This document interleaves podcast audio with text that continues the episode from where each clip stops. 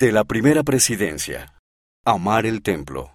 Por el presidente Henry B. Eyring, segundo consejero de la primera presidencia. El templo nos ayuda a aprender a amar los lugares celestiales. Eso es especialmente cierto cuando los hijos son pequeños. Los niños pueden sentir que el templo es sagrado. Cuando era niño, el presidente Ezra Taft Benson sabía que el templo era importante.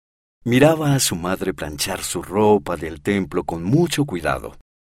Veía a su familia salir de casa para asistir al templo. Cuando era el profeta, iba al templo cada semana y siempre realizaba la obra del templo por un antepasado. Ustedes también pueden aprender a amar el templo ahora. Algunos de ustedes tienen láminas de templos en su casa.